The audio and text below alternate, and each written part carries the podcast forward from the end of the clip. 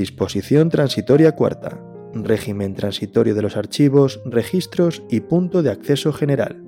Mientras no entren en vigor las previsiones relativas al registro electrónico de apoderamientos, registro electrónico, punto de acceso general electrónico de la Administración y archivo único electrónico, las administraciones públicas mantendrán los mismos canales, medios o sistemas electrónicos vigentes relativos a dichas materias, que permitan garantizar el derecho de las personas a relacionarse electrónicamente con las administraciones.